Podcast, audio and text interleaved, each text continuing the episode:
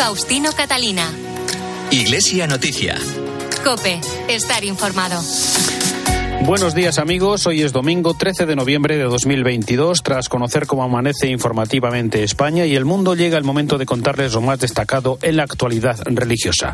Hacemos hoy este programa hasta las 9, hora de la Santa Misa, con Álvaro Español en el control de sonido y con el adelanto de algunos temas de hoy en estos titulares.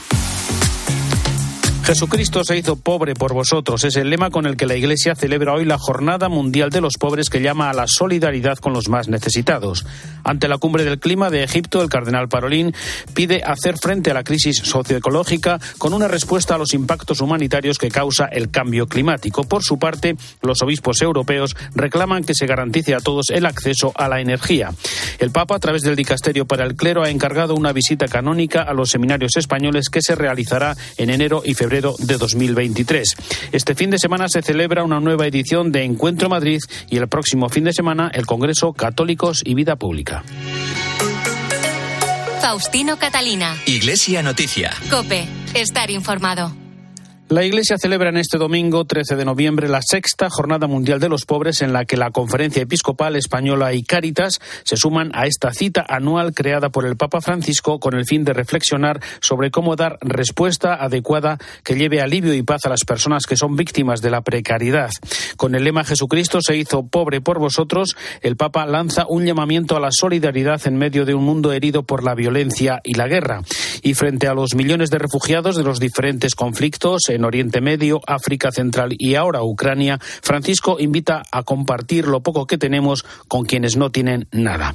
Por su parte, la conferencia episcopal recuerda entre los objetivos de esta jornada dar una respuesta personal y comunitaria de solidaridad, compartir los bienes y ser comunidades activas, porque la preocupación por los pobres y por la justicia social es un compromiso que nos afecta a todos y, por tanto, nadie puede sentirse excluido. Los obispos españoles reflexionan este domingo en sus pastorales sobre esta jornada, como el caso del obispo de Getafe, Ginés García Beltrán. La pobreza no, nos interroga, la pobreza nos provoca sobre tantas realidades de pobreza, tantos rostros que tiene la pobreza en nuestro mundo y, también sobre nuestro estilo de vida. Eh, hay algo que tenemos que pensar. Yo también puedo ser ese pobre. Yo también puedo ser esa persona que vive en la indigencia, esa persona que tiene una verdadera necesidad.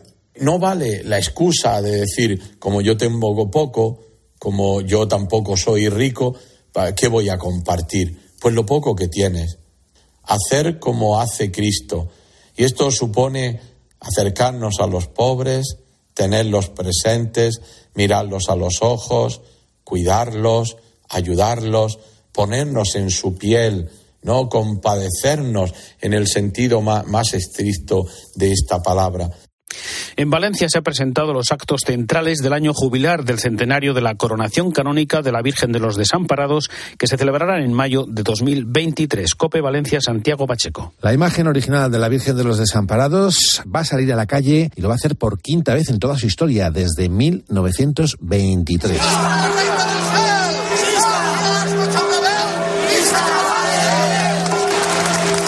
Programa completo del centenario de la coronación de la Virgen de los Desamparados sigue todavía abierto, pero ya está claro que la talla saldrá en procesión a hombros a la catedral el próximo 12 de mayo. Esa noche habrá una vigilia y la catedral va a estar abierta a lo largo de toda la noche. Y luego ya al día siguiente, el día 13, acudirá al puente del Real, como ocurrió hace ahora 100 años. Álvaro Almelar es el vicerrector de la Basílica. Sobre todo que hay momentos para todos. Expresar la alegría como somos los valencianos, con nuestras poesías, con nuestros piropos, con nuestra manera de expresar. También momentos de silencio, de oración, de intimidad. Cada uno pueda ponerse a los pies de la Virgen y experimentar que estamos protegidos por tan tierna madre. Se hará el mismo recorrido que en 1923, desde la catedral por la calle El Salvador y se buscará al margen del río hasta llegar al puente. Allí se cantará el himno del maestro Serrano y se interpretará el himno de la coronación. Luego ya la Virgen regresará también en procesión por la calle de la Paz, pasará por la Plaza de la Reina hasta llegar a la Plaza de la Virgen. El último día de los festejos, el 14 de mayo, al tratarse del segundo domingo de mayo, pues se celebran los actos habituales de la fiesta de la Virgen. No van a faltar en esa jornada la danza, los grupos tradicionales, la misa de descoberta, la misa de infans o el traslado con la imagen peregrina.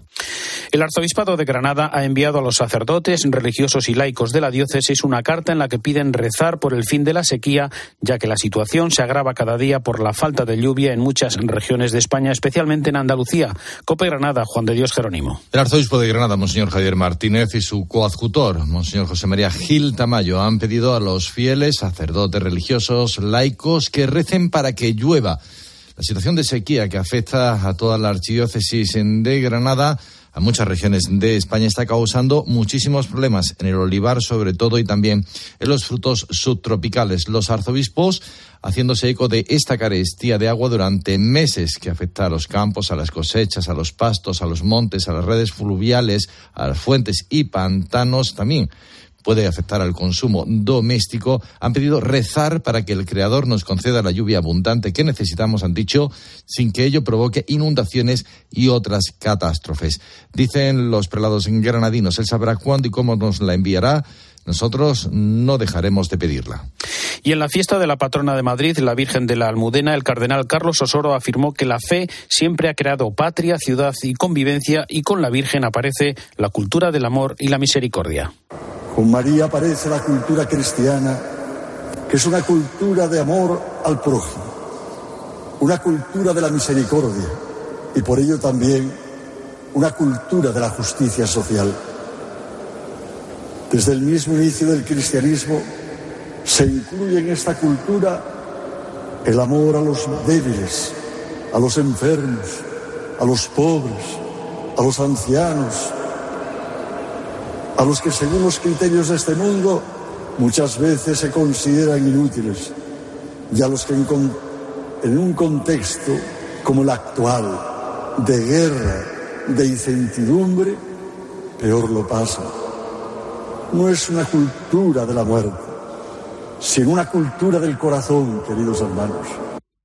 El alcalde de Madrid, José Luis Martínez Almeida, renovó el tradicional voto de la villa a la patrona con algunas peticiones. Os ruego, señora, en nombre de todos los madrileños, que consoléis a las familias que han perdido alguno de sus miembros este año, que jamás olvidemos nuestra más grave obligación, la atención a las necesidades de los más débiles y desfavorecidos, que veléis especialmente por nuestros mayores, para que en el momento de merecido descanso nunca les falte nuestro reconocimiento, nuestro rendido homenaje y nuestra gratitud.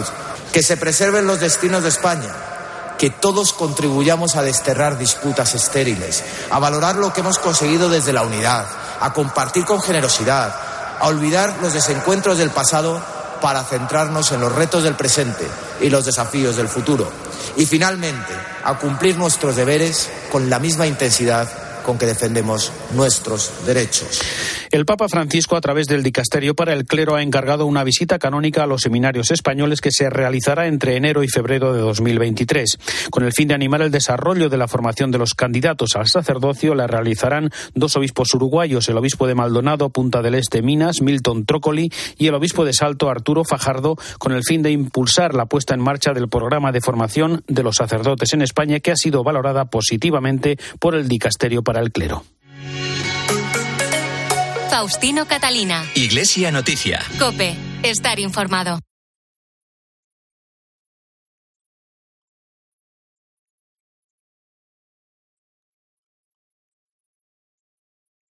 Política y a la cultura de la cancelación actual. No te pierdas el 24 Congreso de Católicos y Vida Pública los días 18, 19 y 20 de noviembre que se celebrará en Madrid. Para apuntarse o recibir más información, visítanos en la web congreso.cu.es. Te esperamos. Portal con las claves sobre la Iglesia y la sociedad. ¿Qué dice el Papa? ¿Cómo viven los cristianos de otros países? ¿Qué relación hay entre fe y cultura? Omnes te ofrece una propuesta católica, constructiva y equilibrada. Infórmate en omnesmag.com. Faustino Catalina. Iglesia Noticia. Cope. Estar informado. Comenzamos el repaso a la actualidad internacional en el Vaticano, donde el Papa celebrará esta mañana una misa en la Plaza de San Pedro con ocasión de la Jornada Mundial de los Pobres, a la que seguirá un almuerzo con 1.300 indigentes en el aula Pablo VI. Además, en esta jornada se abrirá el dispensario médico que se cerró con la pandemia y que se suma a otras iniciativas de los últimos días con los más necesitados en la ciudad eterna. Es el momento para la crónica de la corresponsal de la cadena COPE en Roma y el Vaticano, Eva Fernández. Buenos días. Muy buenos días. A esta hora la Plaza de San Pedro es un auténtico ir y venir de personas sin hogar o con bajos recursos, acompañadas por los voluntarios que colaboran en parroquias y asociaciones de Roma. Ellos son los protagonistas de esta sexta Jornada Mundial de los Pobres, una propuesta impulsada por el Papa Francisco tras el Jubileo de la Misericordia. El acto central de la jornada es la misa que presidirá el pontífice y tanto antes y después como en el resto de la semana, todos los que lo deseen podrán recibir asistencia médica en el dispensario que se ha instalado en la Plaza de San Pedro para garantizar la posibilidad de realizar exámenes médicos y de obtener medicamentos de forma gratuita. El Papa ha querido mostrar de forma concreta su cercanía a las familias necesitadas, apoyando a las parroquias en su servicio de distribución de paquetes de alimentos, por lo que se ha hecho llegar a las parroquias 5.000 cajas de alimentos. Y como el aumento de los precios de las facturas está afectando a las familias, el pontífice también ha querido que se ayude al pago de las facturas de gas y electricidad de muchas de ellas. El mejor momento de la jornada será sin duda la comida que se va a servir en el aula Pablo VI para 1.300 personas de bajos recursos, en la que se espera una visita sorpresa del Papa, que en otras ocasiones compartió mesa y mantel con todos ellos. Nos detenemos ahora en la intervención del cardenal Pietro Parolín, secretario de Estado del Vaticano, en la cumbre del clima de Egipto, en la que hizo un llamamiento para hacer frente a la crisis socioecológica con una respuesta a los impactos humanitarios que causa el cambio climático. Es el momento para el comentario de nuestro colaborador en Roma, Antonio Pelayo. Buenos días. Buenos días. Desde hace años la comunidad internacional a través de la ONU organiza una conferencia anual sobre el cambio climático en la que participan la mayoría de las naciones del planeta. Este año, entre el 6 y el 18 de noviembre, se está celebrando en Egipto. La Santa Sede ha participado siempre en estas cumbres, pero de modo especial desde que Francisco fue elegido Papa. Es más, la publicación de la encíclica Laudato Si fue anticipada a petición del gobierno francés para que sus ideas pudieran influir en la reunión que se celebró en París el año 2015. Esta vez el secretario de Estado Pietro Parolin ha representado al Vaticano en la conferencia de Sharm el Sheikh. En su discurso recordó las palabras pronunciadas por el Papa pocos días antes en Bahrein, deseando que se tomen opciones concretas y con visión de futuro pensando en las generaciones más jóvenes antes de que sea demasiado tarde y se comprometa su futuro. El cardenal aseguró que la Santa Sede se compromete, como anunció el Papa en el año 2020, a alcanzar el objetivo de cero emisiones netas en el 2050 y a promover la educación en ecología integral. Las medidas políticas, técnicas y operativas, señaló, no son suficientes, sino que deben combinarse con un enfoque educativo que promueva nuevos estilos de vida fomentando un modelo renovado de desarrollo y sostenibilidad basado en el cuidado, la fraternidad y la colaboración. Parolín también participó en la mesa redonda de alto nivel sobre la seguridad del agua y recordó que el acceso al agua dulce, suficiente y limpia es esencial para toda vida y un elemento clave en la producción de alimentos. Por eso insistió en que no podemos ignorar la relación directa entre la crisis alimentaria y la crisis climática. Francisco sigue muy de cerca el proceso de esta conferencia y desea que sus resultados sean un paso adelante y no una manifestación más de la ceguera que paraliza las reformas sin las que la humanidad camina inexorablemente hacia una hecatombe sin precedentes. Desde Roma les ha hablado Antonio Pelayo. Gracias, Antonio. Seguimos con más noticias del Vaticano con la habitual audiencia general del miércoles del Papa Francisco, que también ha reivindicado la contribución de los misioneros claretianos a las familias religiosas a través del acompañamiento espiritual desde el Instituto de Teología de la Vida Consagrada, Claretianum, en el 50 aniversario de su fundación. Cuéntanos, Eva. Sí, fue uno de esos encuentros en los que más que una audiencia parecía una reunión de familia durante la que el pontífice les alentó a que no se cansaran de ir hacia las fronteras, abriendo caminos y acompañando a las personas. También les previno contra el desánimo ante la falta de vocaciones para la vida consagrada, puesto que el pesimismo aleja de la fe y esta preocupación debemos dejarla en manos del Señor de la historia, que es quien nos sostiene y nos invita a la fidelidad y a la fecundidad. La vida religiosa, explicaba el Papa, solo puede entenderse por lo que el Espíritu hace en cada una de las personas a las que llama. Hay quienes se centran demasiado en las estructuras, las actividades y pierden de vista la superabundancia de gracia que hay en las personas y en las comunidades. Por otra parte, tal como acostumbra al regreso de cada viaje, el Papa aprovechó la audiencia general para resumir los puntos esenciales de su visita a Bahrein, destacando que hay una palabra que pivotó durante todo el viaje, la fraternidad. Los animo a que sigamos avanzando por el camino de la fraternidad y de la paz, abiertos al diálogo y al encuentro con los demás. Al finalizar la audiencia, el Papa bendijo una escultura de Timothy Schmaltz que representa una paloma colocando una manta sobre una persona sin hogar.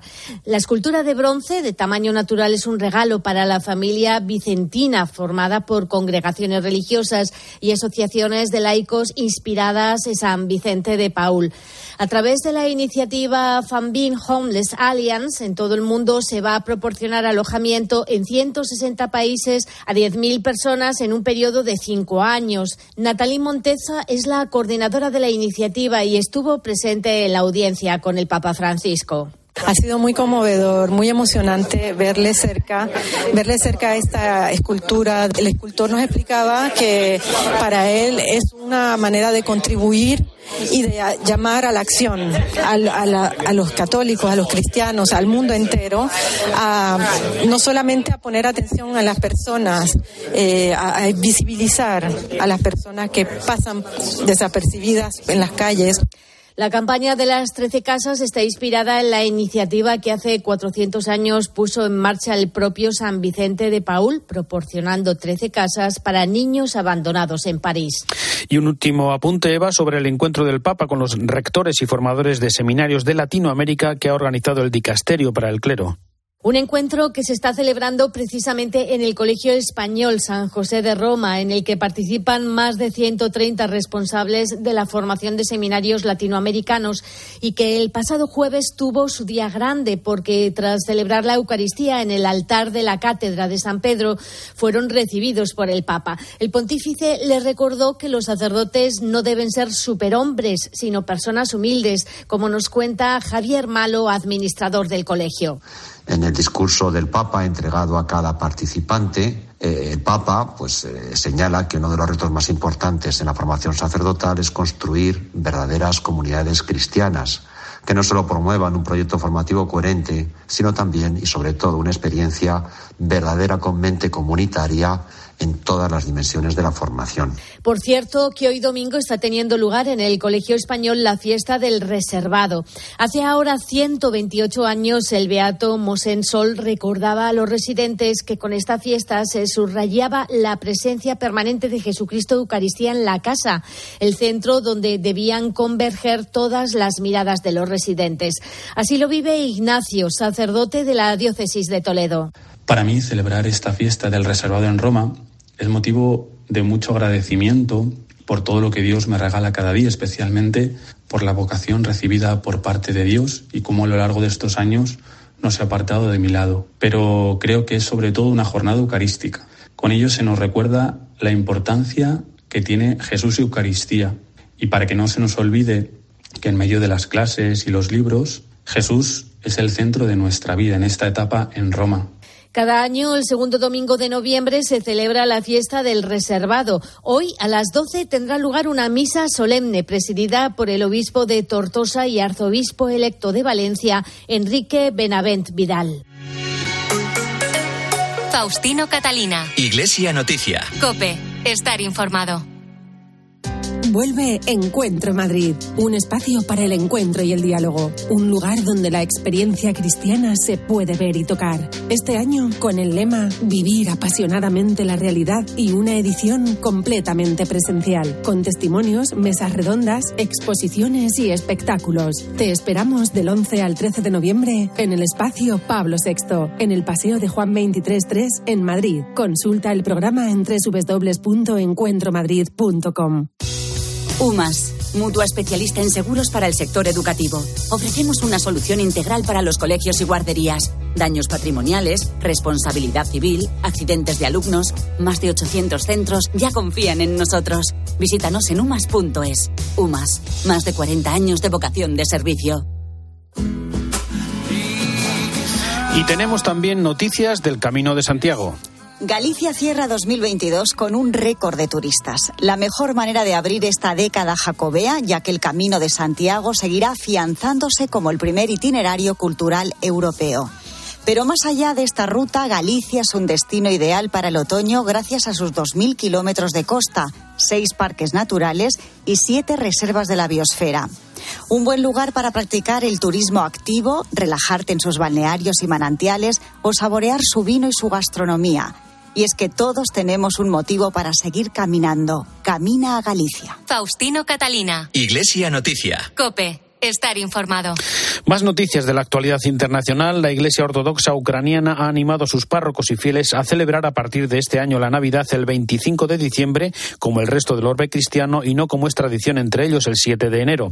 La diferencia de fechas, recordamos, estriba en que el mundo católico usa el calendario gregoriano y el ortodoxo el juliano. Manuel Torralba, buenos días. Buenos días, Faustino. La Iglesia Ortodoxa de Ucrania hace referencia en un comunicado al diálogo ecuménico que mantiene con Roma desde hace tiempo y también a la guerra con Rusia, aunque aseguran que no quieren politizar la religión, una acusación que sí vierten contra Putin y el patriarca de Moscú, Kirill. La confesión mayoritaria en ambos países es el cristianismo ortodoxo, en Ucrania en torno al 60%, pero lo cierto es que su deseo de afirmar su independencia en todos los sentidos está acelerando su acercamiento al resto de los cristianos, especialmente a los católicos, que son alrededor del 9% de los ucranianos. El cisma entre ortodoxos ucranianos y rusos se acrecenta desde hace años y tuvo un momento álgido en 2018, cuando el patriarca de Constantinopla, también primado entre las diversas iglesias ortodoxas, aprobó la creación de una iglesia autónoma de Ucrania, independiente del patriarca de Moscú.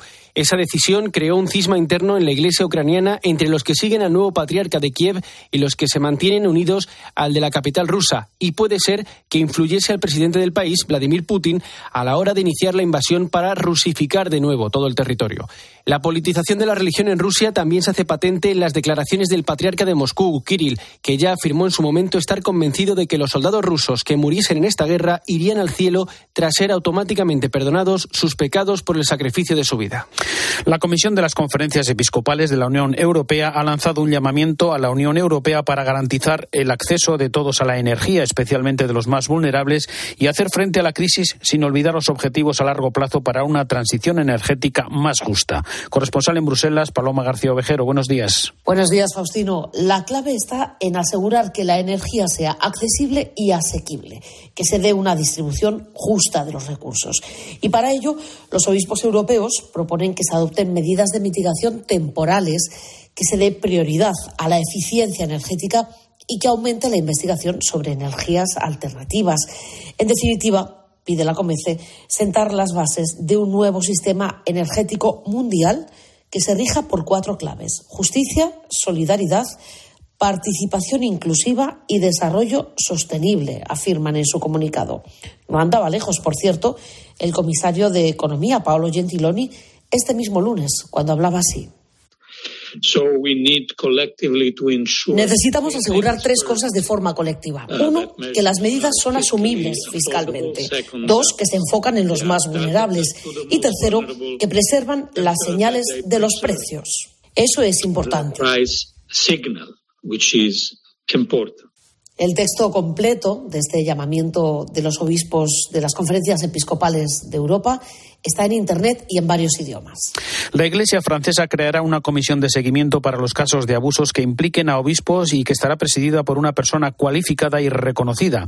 Es la noticia con la que concluyó la Asamblea Plenaria de la Conferencia Episcopal Francesa, en la que se comunicó que varios prelados están implicados ante la justicia canónica y civil por casos de abusos. Nos ofrece más detalles desde París, Asunción Serena. El inicio de la Asamblea Plenaria de los Obispos de Francia ha estado marcada por los abusos cometidos por el obispo emérito de Créteil en los años 90 y la ola de incomprensión que ha provocado el que se haya tardado un año en saberse que había sido sancionado por el Vaticano.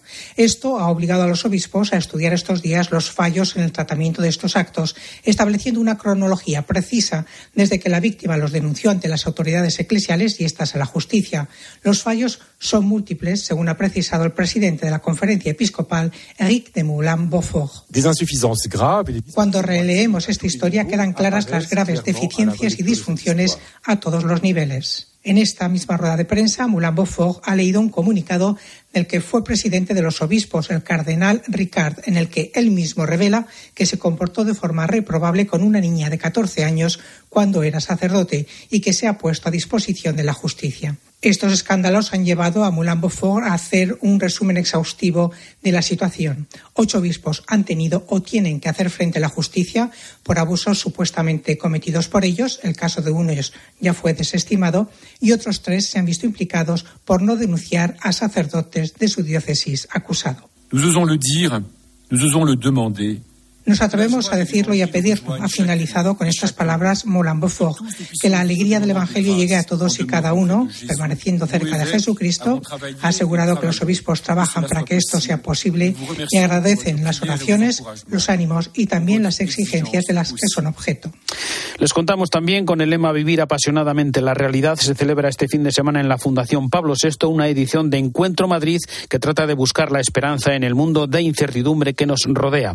Pepe Rodelgo es profesor con un cáncer avanzado, está en tratamiento y a pesar de todo lo vive con confianza y esperanza, buscando siempre el lado más optimista como ha testimoniado en este encuentro. A toda persona hay algo que le preocupa y que no le deja dormir. Puede ser una dificultad en el trabajo, la familia o o los amigos, un problema de salud o de dinero. Eh, nuestro fundador, Luigi Giussani, decía al respecto dos cosas. Eh, la primera, que es preciso mirar con ternura todo lo humano que hay en nosotros, incluyendo nuestras frustraciones, sufrimientos o errores.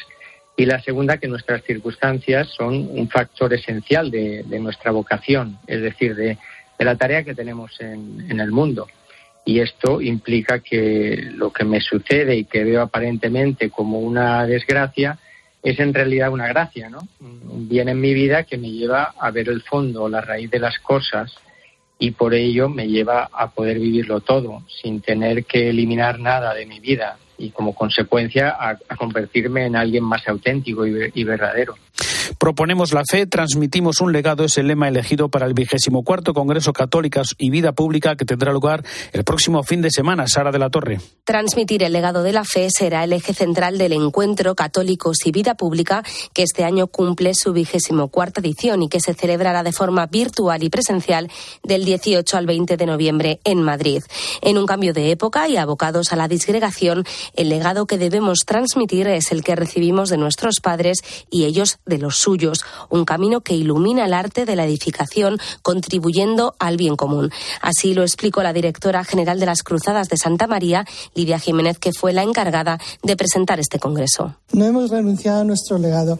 Lo que hemos renunciado es a transmitirlo con fuerza, de una forma coherente, de una forma atractiva y con una convicción profunda de que si transmitimos nuestro legado es lo mejor que podemos aportar a la sociedad eh, actual y a los hombres del futuro. Por ello ha pedido que busquemos un nuevo ardor, una verdadera conversión para que la minoría creativa sea capaz de renovar la sociedad impregnándola del sabor del Evangelio, porque el programa del cristiano, ha insistido Jiménez, es el del buen samaritano, es el del corazón de Jesús que ve donde hace falta y actúa en consecuencia. La fe cristiana puede contribuir a que Europa recupere sus raíces, sobre todo en la humanidad.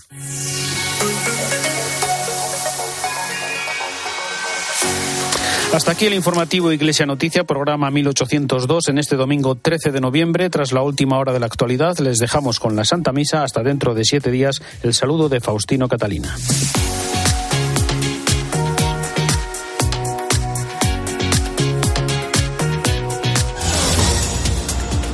Bueno, Buenos días. En Estados Unidos, el Partido Demócrata de Joe Biden logra mantener el control en el Senado tras revalidar el escaño de Nevada. También pendientes del recuento para elegir a los miembros de la Cámara de los Representantes. Quedan por conocer los resultados de tres estados y de momento los republicanos de Trump mantienen su ventaja. Además, la próxima medianoche comienza la huelga convocada por la Plataforma Nacional en Defensa del Transporte, la misma que generó problemas importantes en la cadena de suministros la pasada primavera con pérdidas de hasta 100 millones de euros semanales. Eso sí, las principales asociaciones no la secundan.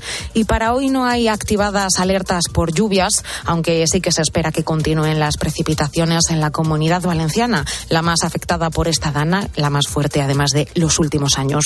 Durante la pasada noche han seguido trabajando los bomberos, sobre todo en la provincia de Castellón. En Rosell hasta 377 litros de agua por metro cuadrado. Desde el jueves ya son más de 2.500 llamadas las que han recibido en el Centro de Coordinación de Emergencias de la Comunidad. Te quedas con la Santa Misa.